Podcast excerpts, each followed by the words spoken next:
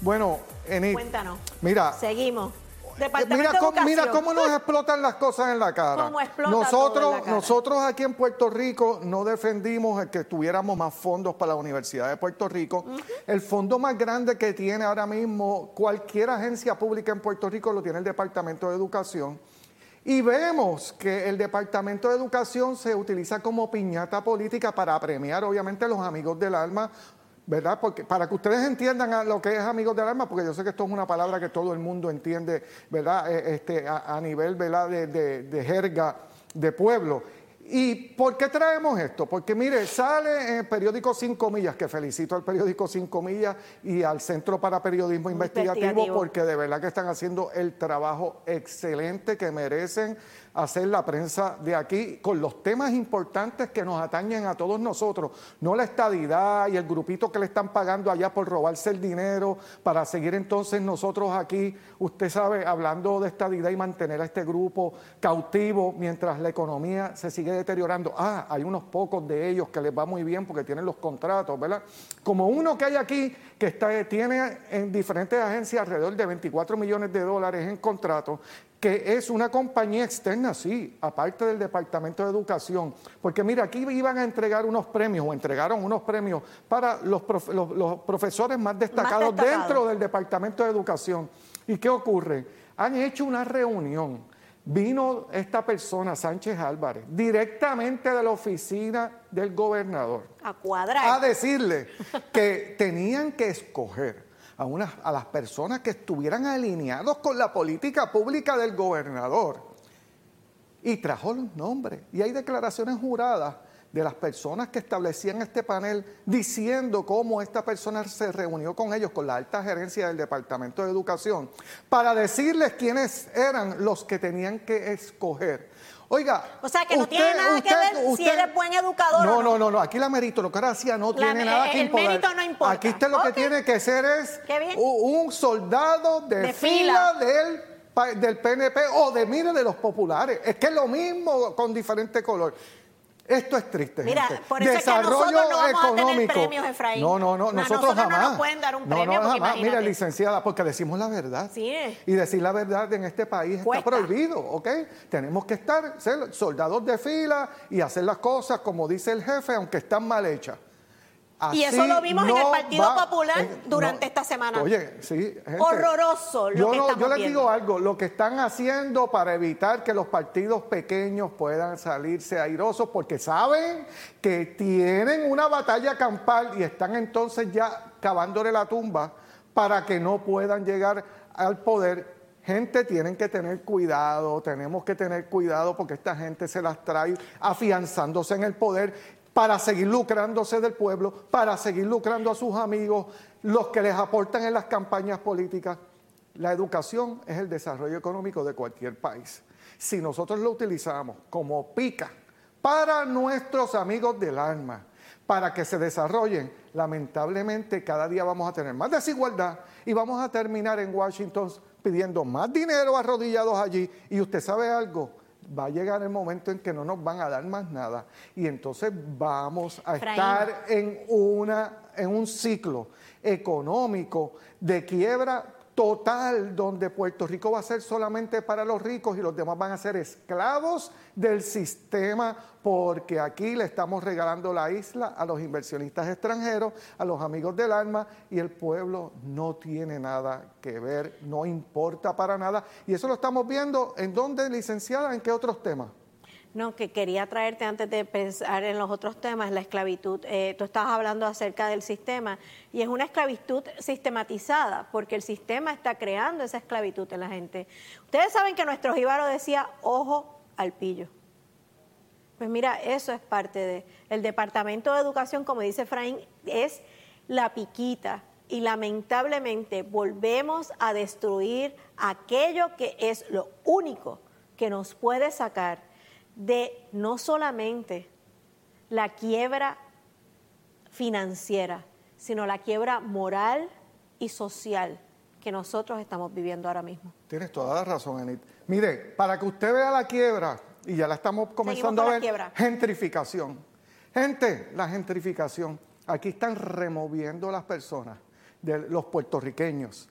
Gente pobre, gente humilde, gente gente trabajadora. Los están removiendo de sus lugares para que los inversionistas extranjeros capitalicen y entonces no paguen tributo. Un país quebrado que les permite a estos inversionistas llegar aquí sin pagar nada de tributo a seguir haciéndose ricos a costillas de utilizar a los puertorriqueños, los humildes puertorriqueños que trabajan para que sean esclavos de ellos y para entregarle la isla. ¿Usted sabe qué? Eso demuestra que nosotros, tanto que cuando vemos a jugar al equipo de Puerto Rico aquí o los boxeadores de Puerto Rico, no, chijí, unimos, chijá. pero cuando tenemos que tomar las decisiones que de verdad nos demuestran cuán puertorriqueños somos y cuán capacitados estamos para ayudar a nuestro pueblo a echar para adelante, le damos la espalda. Y mira, quiero traerlo y para que ustedes estén bien pendientes a las comunidades donde ustedes se encuentran. Una volvemos a la esclavitud sistematizada. Es bien fácil. Se puede poner un edificio y no se le dice a nadie de que se va a cambiar, de que hay la ley. Y recuerden que esto, aquellos que no lo pusieron en su reglamento en cu- cuando es propiedad horizontal, tienen que enmendar el reglamento para, eh, eh, para establecerlo. Y yo he tenido lugares donde hemos tenido unos problemas horrorosos con las situaciones como esta. Y ustedes saben lo que hacen. A veces no van de frente. Lo que hacen es rehabilitar las alrededores para que no hayan farmacias cerca, supermercados cerca, áreas de recreo cerca. ¿Y usted sabe qué más? Las escuelas. Ah, no, claro. Ojo, ¿quién está hablando aquí del Departamento de Educación? No, te quitan las escuelas. De Julia Kelleher, Y que ya cuando tiene trabajo nuevamente, la corrupta Julia Lamentablemente. Kelleher. Y cuando usted se ve que en su comunidad usted no puede convivir, porque aquellas cosas que eran parte de esa comunidad y le permitían a usted moverse, desarrollarse y tener que si el muchacho en el cuido, en el cuido, que si el muchacho en la escuela, que si aquí voy al supermercado o, o al colmadito, que si la farmacia me queda en esta otra esquina y se me hace fácil. Esa es una forma, gente, de esclavitud sistemática. Esa es una forma de gentrificar áreas. Y eso es de disminuir al que tiene y al que ha vivido siempre para traer a un extranjero y cambiar la composición completa de ese lugar. Cuando usted me dice a mí que aquí en Puerto Rico hay casas de 44 y 50 millones de dólares vendiéndose, algo estamos haciendo mal. Eni, mira, para seguir con el tema, la salud. Un, puer- un país longevo. Ah, pero aquí, eh, aquí estamos llevamos quebrados. tiempo, Aquí no tiempo, está quebrado. Tiempo hablando de este tema. Ahora aquí es nuevo porque primero Verdejo, la estadidad y otros temas que no tienen nada que ver con el desarrollo económico y con los problemas que aquejan al pueblo de Puerto Rico. Eni, que la deuda es al gobierno. Pues seguro. La energía eléctrica no deja vivir a los boricuas. El Lo estamos viendo en los negocios. El crimen es el que se está negando a, a- a la reestructuración del hospital IMA. Eso es correcto. El gobierno propio y el gobernador se atreve a decir que Pero- el problema no es del gobierno. No, no, pero entonces, ¿qué? Oye, venga acá, señor gobernador, ¿usted recibe dinero de alguna de las aseguradoras que hay aquí en Puerto Rico para sus ¿Podemos campañas? tirarlas al medio? Vamos a dejarlo ahí.